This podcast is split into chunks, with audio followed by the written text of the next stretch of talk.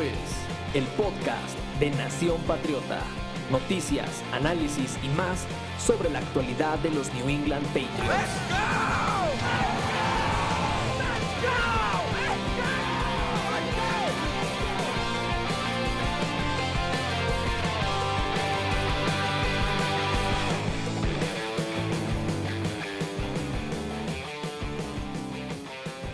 Hola y bienvenidos a otro episodio del Coach de Sillón. Mi nombre es Henry B. Franco.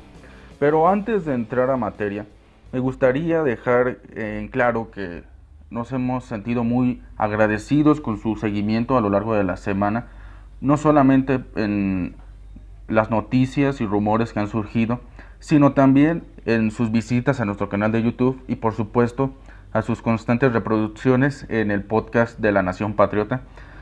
El último episodio del Coach de Sillón fue altamente valorado. Eh, ciertamente lo esperaban y dio mucho gusto ver la respuesta que tuvo de parte de ustedes. Esto no sería posible sin su, eh, sin su atención, sin sus consejos y sus eh, constantes preguntas, dudas, todo lo que implica ser seguidor de, de un equipo, ustedes lo hacen a la perfección y no podríamos pedir un mejor público que ustedes, ciertamente. Y esta ocasión, en el coach de sillón, pues vamos a tratar diversos temas, como lo es, pues, lo que ha resultado posterior a todo lo que se ha movido en el mercado de agentes libres. Todavía quedan algunos movimientos pendientes, pero aparentemente los grandes movimientos, el volumen de movimientos especialmente, se hizo a lo largo de la semana y justo ahora pues el equipo está pensando ya en otras posibilidades, tal es el caso de reclutar prospectos para el próximo draft. E iremos hablando de todo esto. Eh, es muy importante dar contexto y pues el contexto no es más que la temporada pasada. La temporada pasada fue algo bastante mediocre. Hasta la semana 17 el equipo no había conseguido su, su séptima victoria en la temporada lo consiguen finalmente contra los Jets en este juego, en este segundo juego de la serie. Y el equipo termina 28-14, un partido en el cual se vio mejor rumbo a la recta final. Se veían cosas positivas, pero fueron cosas que vimos a lo largo de la temporada y no mucho más.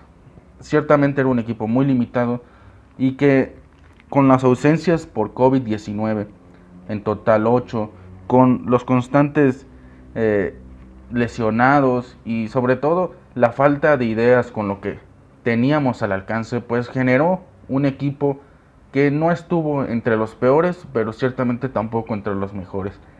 Si habría que definirlo, pues fue como un punto medio, pero en términos de proyecto, pues no es algo positivo terminar en medio porque se nos privaron de mejores selecciones en el draft. Aún así, había mucho dinero disponible y el equipo hizo su tarea a lo largo de las semanas consiguientes. Una de las más importantes fue tener acuerdos antes del gran contrato televisivo que iba a llegar de parte de la NFL. Nosotros desde este lado pues probablemente sospechábamos que iba a haber un contrato televisivo que iba a llegar eventualmente, pero cuando tú trabajas en la NFL, en un equipo y sobre todo como en el caso de los Patriotas, tu dueño tiene la capacidad de ver más allá porque es parte del comité que arregla estos contratos, pues entonces se te abren muchas más posibilidades de ver, de predecir hacia adelante. Y lo que ocurrió fue lo siguiente. Bill Belichick tenía que cerrar contratos. Y muchos hablaban de que él no podía reclutar estrellas, pero lo hizo porque tenía un gran amigo en uno de los mejores agentes que hay en el fútbol americano profesional, de nombre Drew Rosenhaus. Drew Rosenhaus eh, nos termina dando cinco de los nombres que llegaron al equipo y no son cualquier clase de nombres, estamos hablando de los más importantes. Jugadores como Matt Judon llegaron cortesía de Rosenhaus, finalizaron acuerdos, se les dio prioridad a las ofertas de los Patriotas y finalmente se ha conformado un roster que a través de mucha inteligencia, de mucho eh, análisis, se, ve mucho mejor, mucho mejor y mucho más claro. Yo creo que lo más importante en este análisis es ver qué, qué tanto lo puede ofrecer al equipo, pero qué se puede esperar en los siguientes meses, en las siguientes semanas, sobre todo de camino al draft, qué prospectos pueden empezar a figurar mucho más, porque ya son jugadores de un perfil muy definido. Digamos que teníamos 100 posibles candidatos en una posición, pero ahora que ya sabemos que el armado del roster estará en un 70-80%, pues ahora podemos ir reduciendo a un perfil eh, similar en todos los casos. Entonces, tenemos un jugador que necesita ser rápido, ah, entonces ya buscamos este perfil en jugadores que sean rápidos. Y así vamos analizando conforme vamos viendo que ya se cubrieron más necesidades. Y es un equipo que aparentemente ya tiene un proyecto mucho más en desarrollo. Y me ha gustado, para quien no tenga una suscripción en The Athletic, este sitio es de paga, pero vale mucho la pena porque contiene realmente relatos, anécdotas, historias muy interesantes, como la que acaba de publicar Mike Lombardi. Eh, él, para quien no lo sepa, era un ejecutivo de los Patriotas hace tiempo, no hace demasiado, pero hace tiempo. Estuvo una temporada con Bill Belichick, pero él también estuvo con él en, en Cleveland, cuando él estaba con los Browns, antes de todo esto de la mudanza a Baltimore, etc. Eh, él lo conoce muy bien y él comentaba varias anécdotas en este gran relato en su columna de The Athletic y nos cuenta, para hacer una especie de comparación, con los eh, Patriots del 2006. Eh, a lo mejor habrá algunos fanáticos que estén escuchando esto y se les venga a la mente, ah, sí, 2006, probablemente algún jugador que se les venga a la mente puede ser un Troy Brown, un Tom Brady, eh, Mike Bravel, etc. Son jugadores que estuvieron en aquella época, pero para hacer más importante esto, pues pongámoslo así, Después de que el equipo llega a otro juego de campeonato, pues se quedaron cortos. Terminan cayendo 38-34 contra los Colts de Peyton Manning. En aquella temporada ellos terminan ganando el Super Bowl. Y Nueva Inglaterra pues ya no se veía tan dominante como en los años anteriores. Para quien no lo recuerde, ellos habían llegado a ser incluso bicampeones de la NFL unos años anteriores. Y en ese momento ya no se veían tan fuertes. Un gran problema, y esa fue la gran tarea del equipo, era mejorar la ofensiva. Porque había receptores como Richie Cadwell, que eran los líderes de ese cuerpo de, jugadores, pero no poseían pues, lo que uno llamaría calidad élite.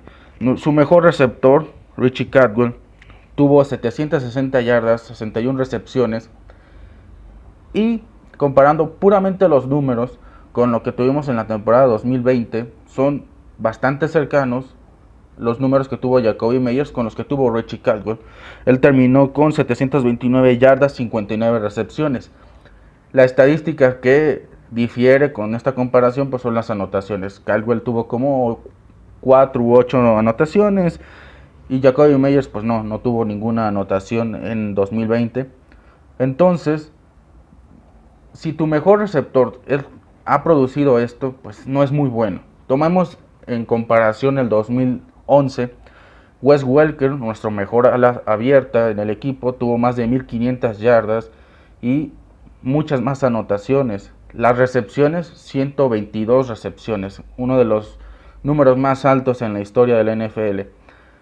Si estamos comparándolo eso con lo que vimos en 2006, lo que hemos visto en 2020, no hace mucho, son números muy mediocres. Bill Belichick a diferencia de otros años posteriores, decide llevar al equipo a lo que sería el Pro Bowl en Hawái, porque él se iba a encargar de entrenar y preparar todo y hacer todo lo posible por el evento, que se iba a celebrar en la ciudad de Hawái. Pero cuenta Mike Lombardi que Bill Belichick se levantaba como siempre, lo hacía en Nueva Inglaterra en la mañana, muy temprano a 6 de la mañana, se ponía a preparar todo y sus jugadores los traía como traía todos sus jugadores que tenían los Patriotas.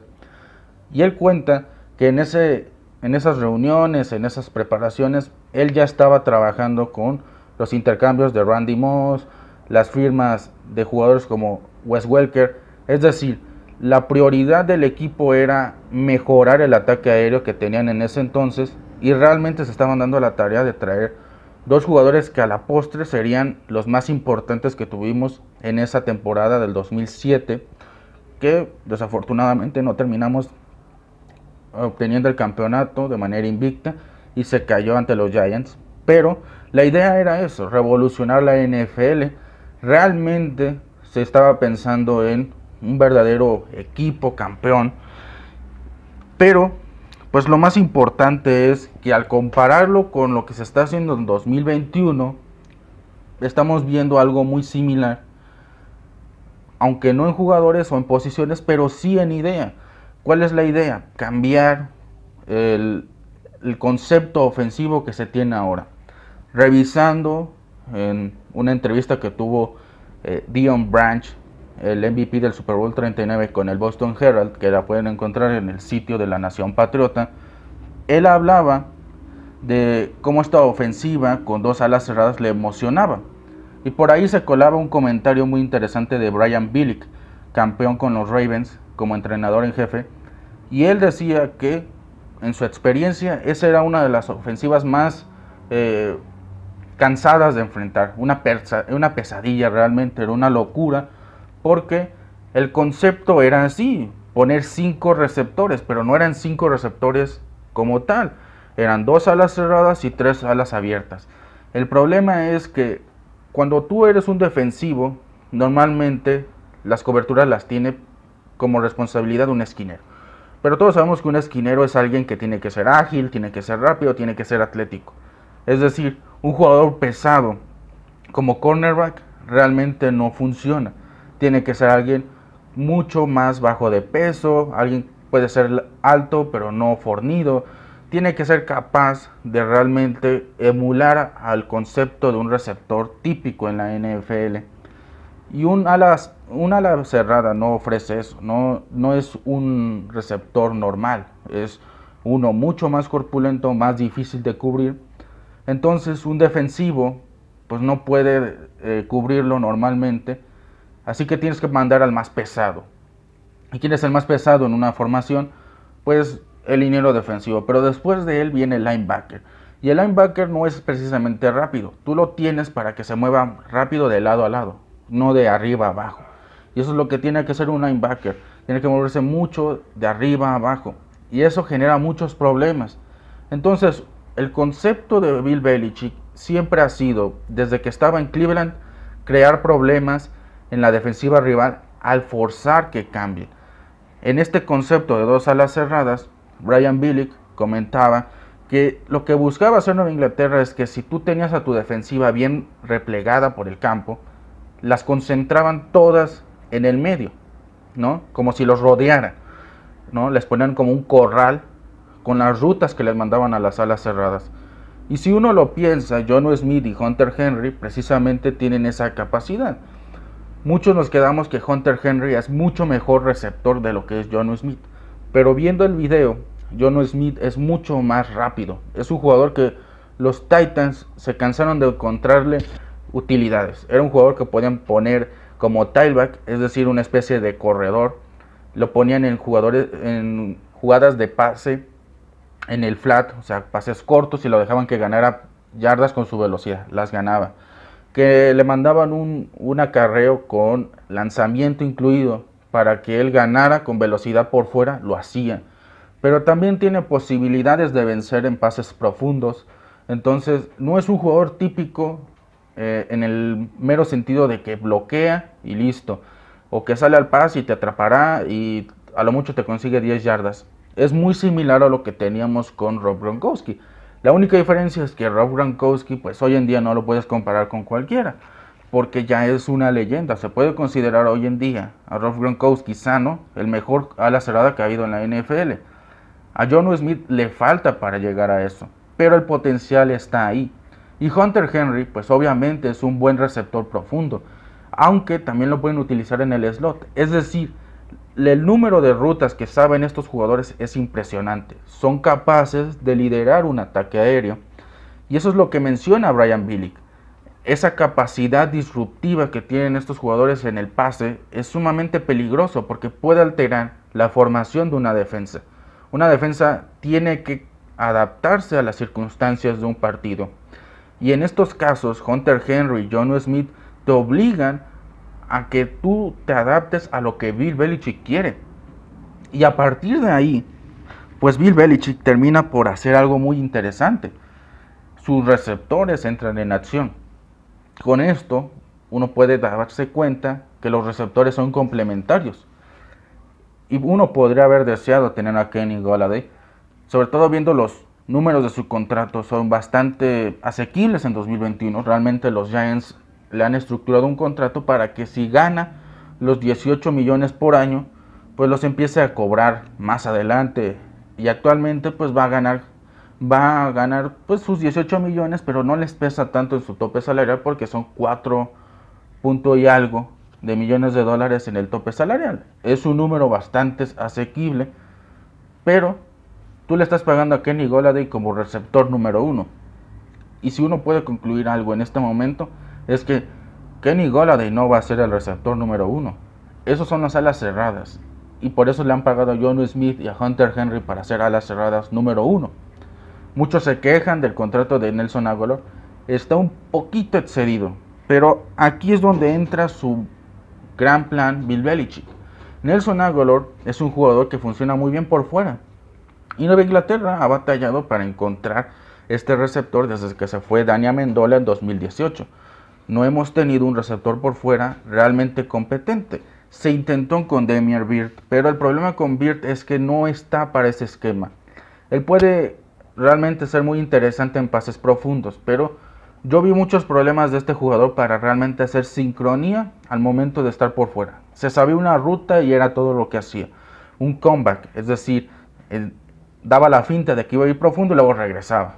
Eventualmente los defensivos se dieron cuenta de que no era la única ruta con la que funcionaba y terminaban adelantándose a su regreso en la ruta y pues Cam Newton de por sí no lanza muy certero terminaban teniendo una, una captura de balón muy sencilla.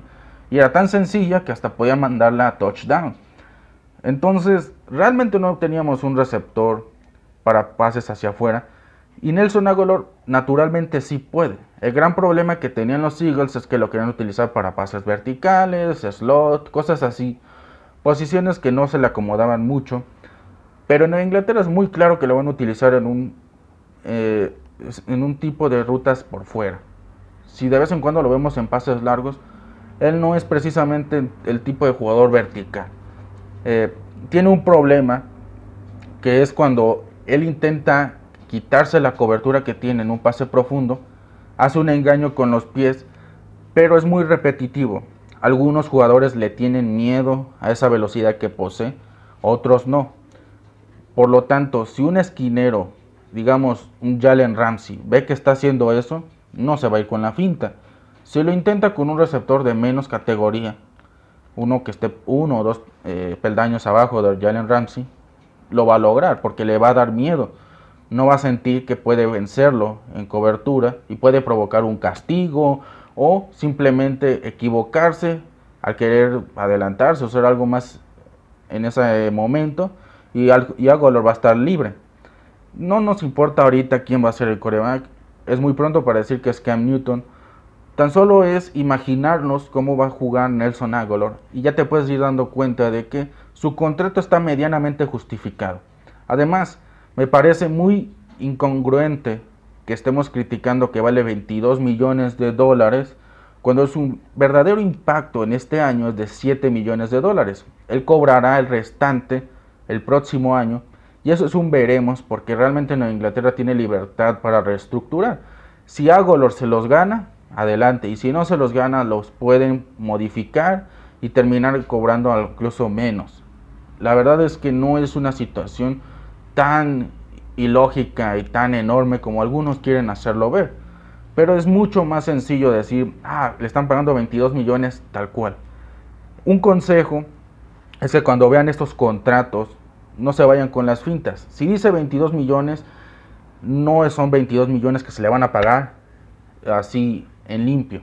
Son contratos que tienen muchos incentivos. Un buen truco que podemos aprender de esto es que vean la cantidad de dinero que va a ser garantizado con el que le están dando al valor del contrato. Un ejemplo, el contrato que tiene, por ejemplo, John Smith es de 50 millones de dólares. 50. Pero no son 50 millones tal cual. Estamos hablando de 50 millones que se van a cambiar dependiendo del año. Este año, pues no va a ganar precisamente eso. Está un poco arriba de los 6 millones de dólares en el impacto del tope salarial. Y se le garantizaron 31 millones en bonos. Esos garantizados son bonos, es lo que quiere significar esto de garantizados. ¿Ok? Entonces, de 50 millones, casi 32 son garantizados, son incentivos, bonos que él se va a ganar o los puede perder. Pero, si eventualmente se les llegara a cortar estos jugadores, pues constarían en el que se llama dead cap o penalización, como nosotros lo, lo llamamos mucho en los posts, precisamente porque ya es un dinero que se le aseguró que se le iba a pagar. Son bonos por firmar, son bonos por eh, jugar cierta cantidad de partidos, por ser nombrado al Pro Bowl, llegar al Super Bowl, etc. Cada contrato es diferente, pero lo que tratan de decirnos es que ese dinero es en bonos, nada más que puede llegar a ser confuso. Y en ese caso, pues Nelson Aguilar tiene un contrato de 22 millones, pero muchos más garantizados. Hay muchos bonos en juego uno que me llamó mucho la atención es que le van a pagar un millón por cada partido en el que lo veamos del corredor. Es decir, Nelson Aguilar puede ganar mucho dinero si es de alto impacto en más de una situación en la ofensiva. Y se le está dando confianza a Nelson Aguilar. Pero algo mucho más interesante es Kendrick Bourne. Porque Kendrick Bourne, quien lo haya visto jugar, ya sea en San Francisco o quien haya visto sus videos del colegial, se dará cuenta de que es un jugador muy similar a Jacoby Meyers. Él te gana en rutas, es muy físico, obtiene bien los pases, pero no te quema. No, no es muy rápido, no es que te vaya a vencer y de repente recuperar más yardas hacia adelante. No es Julian Edelman. Él es un jugador que viene a colaborar con Jacoby Meyers en una especie de mentoría y también se le otorga a Julian Edelman un respaldo. Si en algún momento Julian Edelman no puede regresar a la NFL, ahí está Kendrick Bourne. Ese es un seguro para más adelante. Creo que eso lo dice mucho de su contrato. Kendrick Bourne gana mucho menos de lo que gana Nelson Aguilar, pero Nelson Aguilar se está viendo en una posibilidad gracias a los alas cerradas que trajeron, porque se le van a abrir muchas posibilidades. Y Kendrick Bourne es un seguro, es un mentor, no es alguien que a primera vista se ha visto como un titular consagrado. Y yo creo que en ese sentido, pues ya estamos viendo una forma muy clara. Eh, Nueva Inglaterra tenía muchos problemas también en defensa para parar ciertas jugadas en ofensiva y de repente veíamos que o les convertían las 10 yardas o más o el segundo y tercer down era con mucho menos yardas en juego. Entonces un equipo sabía que en un primer intento podían convertirle 8 o 9 yardas y tener otros dos downs para intentar correr o un pase cortito aquí, un pase cortito allá. Bill ha cambiado eso. La defensa es más pararlos, forzar a jugadas de largo yardaje. Entonces también ahí ya vemos que hay una forma muy definida. Son ofensivas muy agresivas para ir hacia adelante, para tratar de, mover el balón, no siempre hasta, los hasta el tercer down, sino en el primero segundo down, y en defensa forzar al tercer down, desgastar defensas, castigarlas. Un punto que me parece muy interesante en la ofensiva es que esta ofensiva, para quien le interese, pues es capaz de ensanchar el campo, lo expande. ¿Y esto por qué es bueno? Bueno, porque al expandirlo le abre muchas posibilidades a los bloqueos en juego por tierra, en de repente un jugador que esté en una situación de correr en rutas horizontales tiene más espacio porque se le abre más separación. En general, esto es muy bueno para ofensivas en play action. Si Nueva Inglaterra intenta las jugadas de primer y segundo down, van a tener muchas más posibilidades de éxito de lo que veíamos en 2019 y en 2020 porque se abre mucho más espacio para maniobrar. El coreback que agarre este equipo va a encontrarse de que en primer y segundo down puede que encuentre a más jugadores sin cobertura o con una cobertura aparentemente muy permisiva, pero esto es porque precisamente es la idea de Bill Belichick. Ya en la ejecución veremos, Pero en general esto puede ser como una ofensiva similar a la, a la de los Titans o a la de los Rams, que son ofensivas que no buscan tanto el pase largo. Pero ellos sí pueden buscar el pase largo porque tienen uno o dos receptores para estas circunstancias. Y ahora pasamos a las necesidades. Creo que una necesidad muy importante, he dicho lo anterior, es un receptor para rutas verticales. No porque sea necesario, sino porque creo yo que Nelson Aguilar no es el jugador de pases verticales que uno esperaría en cada down. Yo hablo de un jugador como Ted Ginn Jr. en la ofensiva de Carolina en el 2015, que para quien lo haya visto, se daba cuenta de que Ted Ginn Jr. no era tan buscado por Cam Newton. Era un jugador que era para arrastrar coberturas. A un jugador que es muy rápido y que ves que constantemente en una ruta vertical se despega, lo que buscas es emparejarlo con el defensivo que tenga la cobertura más ágil y atlética, que sea capaz de empalmar su velocidad con la que él tenga el receptor. Y en este momento no tenemos ese jugador. Ya hablábamos que Nelson Aguilar a veces tiene problemas en rutas verticales y Kendrick Bourne no es muy rápido, mucho menos Jacoby Meyers.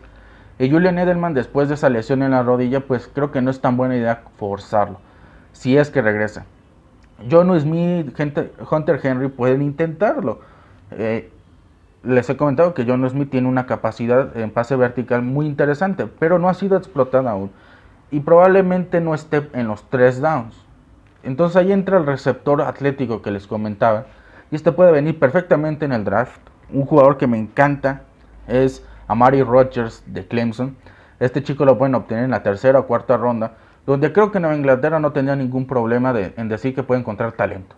Ya hace unos años encontramos a Malcolm Mitchell, cuya historia más que deportiva es física, de salud. Muchos sabemos que él fue clave en el regreso del Super Bowl 51. Muchas de sus recepciones fueron vitales para que Inglaterra empatara y mandara el juego a tiempo añadido. Y entonces, pues el problema no era deportivo. Y se hizo una gran adquisición con él en el draft del 2016, pero las lesiones le llegaron. Entonces, si Amari Rogers llega en ese rango en el draft, pues ahí tenemos un jugador que puede brillar. Yo creo que aquí la gran diferencia con Malcolm Mitchell es la capacidad de recuperación. Eh, este jugador, les cuento rápido, tuvo un problema de lesión en, el ligamento anterior cruzado, pero se recuperó casi milagrosamente. Se lesiona en 2019 o en 2020, si no me equivoco, pero su recuperación fue de unos cuantos meses. En alrededor de 3, 4 meses ya estaba de regreso en, Clemson. Fue una cosa tremenda. El chico todavía se puso a hacer lo mismo que estaba haciendo antes de la lesión. Se ve con una energía, una vitalidad muy, muy importante, muy notable. Y sin duda es un jugador que puede llamar mucho la atención. Principalmente es de slot, pero si lo pueden desarrollar en la NFL, yo siempre he visto que un prospecto tiene esa capacidad de adaptabilidad es muy camaleónico, porque tiene que olvidar lo que hacía en el colegial y venir a hacer algo diferente a la NFL. Y vienen con esa disposición, todos. Habrá unos que tengan menos ganas de hacerlo que otros, pero todos tienen que venir con esa disposición. Y Rodgers tiene la velocidad para hacerlo. En su Pro Day, en el, de Clemson, corrió para 4.40 eh, segundos en las 40 yardas lisas. Es un jugador muy rápido, que es muy, muy tenaz. Creo que está llamado a ser para Nueva Inglaterra. Muchos pedíamos a Curtis Samuel. Yo creo que era un jugador que hubiera estado de fábula en Nueva Inglaterra. Pero a Mari Rogers es muy similar en su skill set. ¿Esto por qué? Porque también puede jugar de corredor. Entonces, Nueva Inglaterra está buscando esta clase de receptores con mucha eh, vehemencia. Y Rogers encaja perfectamente en esta situación. Es un jugador versátil, rapidísimo, que juega también en el slot, que no tiene muchos reflectores, pero yo les aseguro que entre más nos acerquemos al draft, mucho más se va a hablar de él. Y vale mucho la pena porque ser el mejor receptor de Trevor Lawrence, que va a ser la selección global número uno, no es poca cosa. Entonces yo creo que este jugador puede ser muy importante. Si se, realmente se quiere cubrir esta necesidad, rondas medias, ahí va a estar este chico. Y posteriormente, pues faltará un tackle defensivo que verdaderamente vaya por el coreback. Se ha perdido a Adam Butler, se reportaba que le habían ofrecido la misma cantidad de dinero que los Dolphins, pero él decidió irse a Miami porque sabía que ahí sí tenía posibilidades de ser titular. Un novato no va a venir con esas ideas y creo que hay muy buenos jugadores en rondas medias para esta tarea. Me sigo quedando con Taylor Shelvin, es un jugador perfecto para esta necesidad de presionar al coreback, lo hace muy bien, no tiene el mejor cartel porque LSU no tuvo la mejor temporada ni en defensa ni en ofensiva. Muy apenas estamos viendo que Jamar Chase está siendo otra vez considerado como el top de la posición de receptores. Cualquier otro jugador en ese equipo no va a ser visto así. Y podríamos encontrarlo en la ronda 2 o en la ronda 3. Esto es muy importante porque Nueva Inglaterra está recuperando muchas selecciones a través de intercambios y picks compensatorios y creo que un intercambio en el top 4 realmente no cambia la idea de buscar este tipo de jugadores, porque aquí está mi idea de un trade.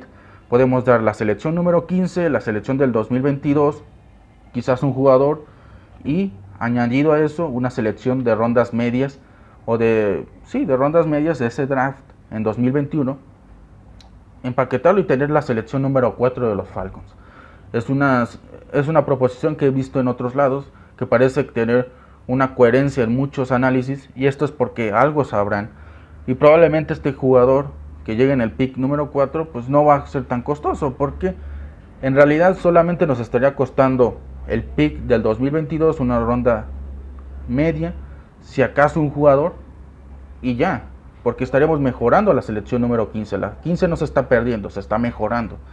Son tres picks o, o dos picks y un jugador que se transforman en un coreback franquicia. ¿Para qué necesitarías un pick de primera ronda del 2022 si ya tendrías al coreback franquicia?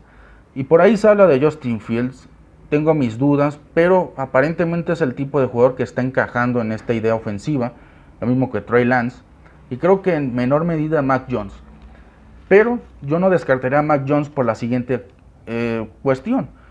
Se está hablando de que va a irse en el pick número 8 de los Broncos. Entonces, si Inglaterra se llega a saltar la selección de Denver y encuentra a Justin Fields en el número 4, pues también puede encontrar a Mike Jones en el número 6. Entonces, no tendrán que subir con, el, con los Falcons, podrán subir con los Eagles, no ser tan costoso el trade, aún menos tendrán que dar. Y entonces sí, tener un equipo muy interesante con un coreback eh, veterano como Cam Newton que va a tener la presión por un jugador joven, pero al mismo tiempo vas a tener un jugador joven que va a estar aprendiendo. Si Cam Newton llega con el chip adecuado, es una competencia fabulosa.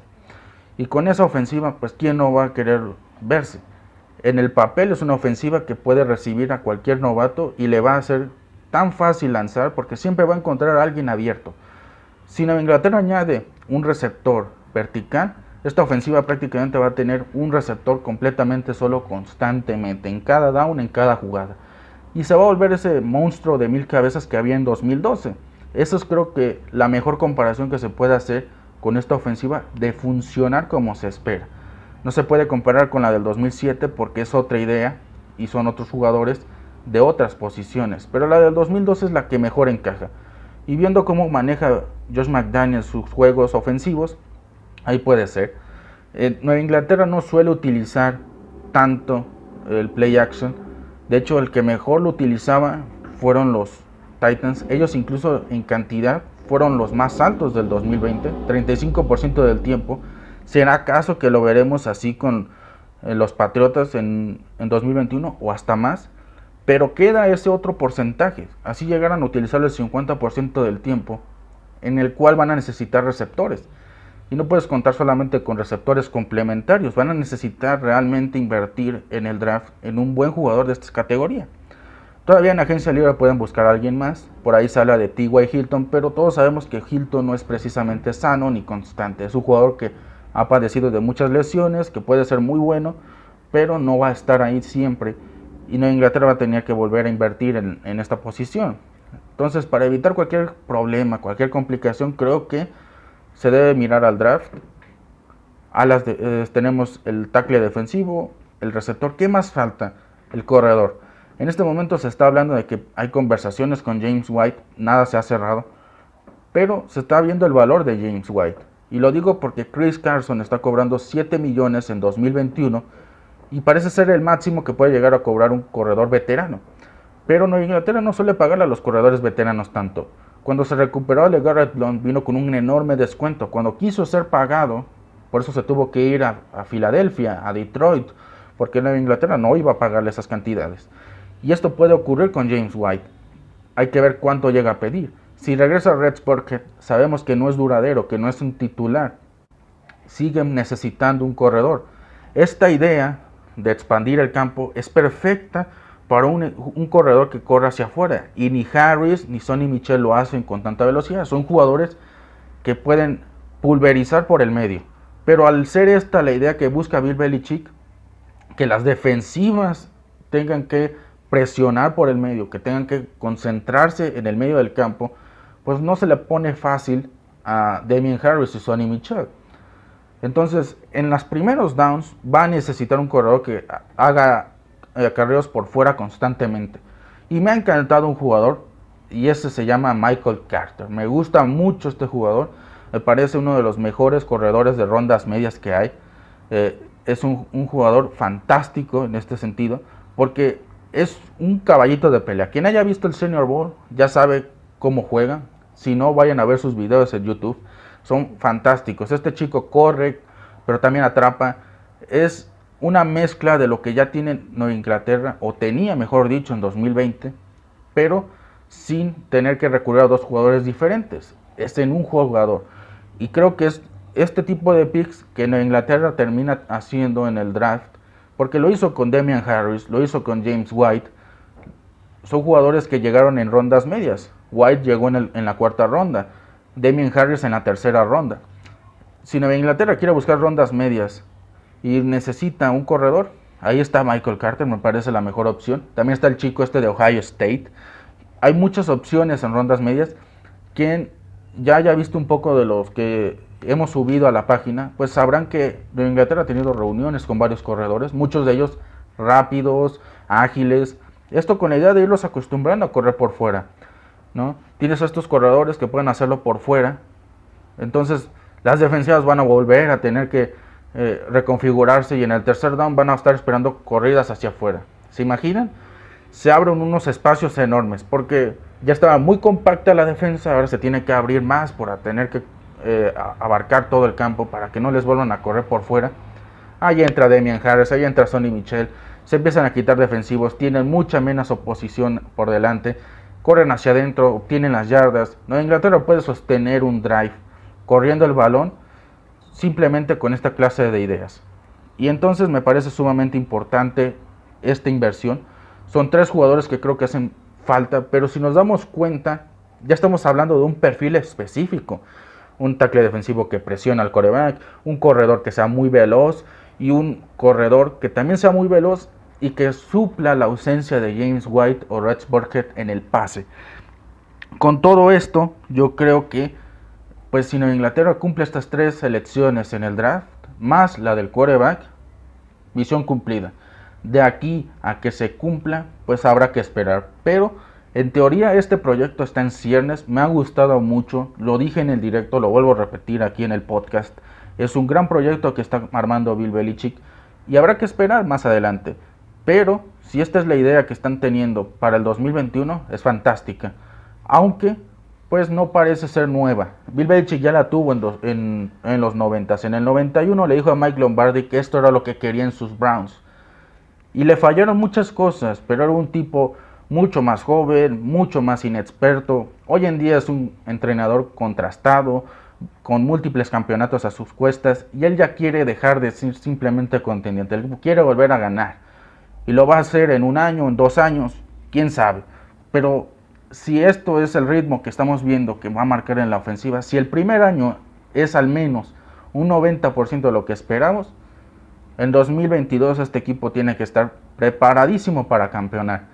Y a sus 68 años, Bill Belichick está esperando que puedan campeonar lo más pronto posible. Entonces, sí es agresivo, pero no más agresivo que antes. Lo está haciendo con el dinero que tiene disponible, que es muchísimo. Ahora tiene 10 selecciones en el draft. La agresividad de este señor no va a dejar de, existir, pero Esto es porque los recursos ahora son ilimitados. Finalmente yo creo que a todo esto Bill Belichick tendría que agradecer a Robert Kraft, pero nosotros también, porque la inversión que se ha hecho es multimillonaria, aunque no han dado paso sin guarache. Los dueños van a recibir un montón de dinero, más de 100 millardos en el nuevo contrato de la NFL. Es una barbaridad. Estamos hablando de que van a ganar hasta 10 millardos por temporada. Se van a repartir eso entre los 32 dueños que hay en la NFL. Imagínense, siguen siendo bastante, bastantes millardos, muchos miles de millones. Y esto significa que la inversión que hoy está haciendo Bill Belichick se la pidió, se la dio, pero Robert Kraft sabe que la va a recuperar. Y si además nosotros vemos que está funcionando, pues yo creo que vamos a estar tirados por este equipo. Yo creo que de todas las predicciones que hicimos hasta ahora, ninguna había sido tan cercana a lo que sucedió realmente. Entonces, si tenemos una predicción en el draft y creemos que ya sabemos todo, pues Bill Belichick puede volvernos a sorprender este año. Y yo creo que las expectativas tienen que ser, mejor no esperes nada, porque realmente no sabemos qué va a buscar. Lo que sí sabemos es que este hombre está preparando un regreso por todo lo alto. Pero esto es normal. Cuando un entrenador quiere recuperar a un equipo campeón, esto tiene que hacer. Esto ha sido todo por mi parte. Mi nombre es Henry B. Franco. Los espero en el siguiente episodio del Coach de Sillón. No olviden seguirnos en nuestras redes sociales, en nuestro sitio web y ahí mismo van a encontrar los episodios del podcast, así como la publicación en donde van a encontrar todos nuestros episodios, ya sea en Apple, en Spotify, en Anchor, en Google Podcast, etc. Esto ha sido todo por mi parte. Les deseo un excelente inicio de semana y que todo esto pues siga fluyendo. Hasta la próxima.